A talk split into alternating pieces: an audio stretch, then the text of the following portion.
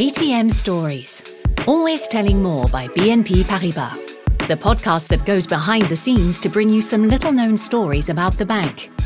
Those moments that have shaped the character and culture of a 200 year old group to be enjoyed anywhere and at any time.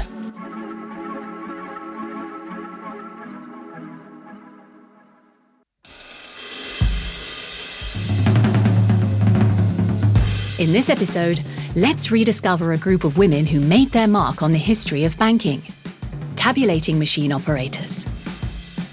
From the start of the last century, their involvement and expertise in transforming banks' working methods made them icons of the mechanical revolution and mass information processing. Between the two world wars, women made up more than a third of the working population. This made them major players in the technological transformation that occurred, particularly in tabulating machines. The end of the 19th century saw the emergence of electromechanical machines in France. Innovative electronic accounting machines from the United States began to be used, particularly those produced by IBM. However, electromechanical machines really had their heyday in the post war period after 1950.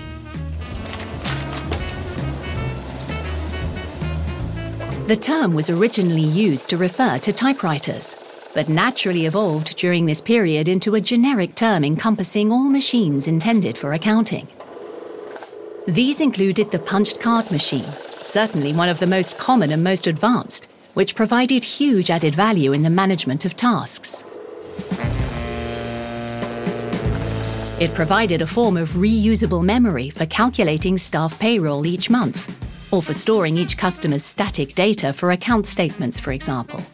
This machine also made it possible to automate sequences of basic operations. This eliminated many human operations, reducing errors and thereby saving valuable time. To take part in this machines race, it was vital to have qualified employees.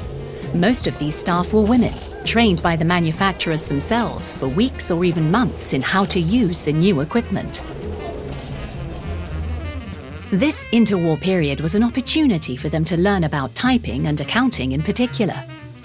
Young girls were recruited to work in banks from the age of 16, once they had received their leaving certificate from school and with permission from their parents. Intelligent, determined, and spirited, even at that young age, some already had employment experience. After undergoing a general knowledge and dictation test, they were recruited to work at the Comptoir National d'Escompte de Paris or the Banque Nationale pour le Commerce et l'Industrie. Like Mademoiselle André, for instance, born in 1928 and employed at the Comptoir National d'Escompte de Paris in Saint-Quentin, France, from 17 years old. A letter of recommendation sent to the branch director mentions that she had already previously worked for two years as a typist. The writer praises her education and robust health, qualities which made her particularly well suited to working at the bank. These operators mainly worked on tabulating, sorting, and coupon cutting machines. Many of them developed skills specific to a particular machine. This made them very fast and incredibly skilled. These exceptional employees set the rhythm and the pace for all banking operations at the time in response to the quest for productivity. This rhythm and pace could be heard as you approached the tabulating machine rooms, vast halls where our operators bustled about in a mesmerizing whirl of activity, punctuated by the incessant sound of machines. Everything was orchestrated to perfection by these virtuosos. Some of these emblematic machines, which remained in use for several decades, are preserved at the BNP Paribas Historical Archives in Brittany. Particular attention was paid to these employees of the banks which went on to form BNP Paribas, both in terms of their well-being and achieving their goals. Some documents in the archives reveal the quality of their education and the determination they showed in carrying out their duties. This is evident, for instance, in many of their supervisors' appreciative comments in praise of this virtue. An agent driven by the desire to do well. This young girl already has some good theoretical knowledge about securities and coupons, driven by a strong desire to learn her profession and eager to tackle more complicated work.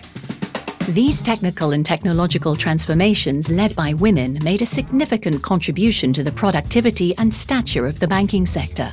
Through their commitment and expertise, each of them helped to achieve this transition in the management and centralization of data. That transition culminated in the arrival of computer systems, which, almost 100 years later, now enable everyone to manage their accounts online and access banking services in just a few clicks. And this period also marked a first step for women in the tech world. A first step on a long journey, as demonstrated by the work of Women and Girls in Tech, an international organization which aims to achieve progress for women through technology professions. A goal to which a large number of BNP Paribas employees are proud to make an active contribution.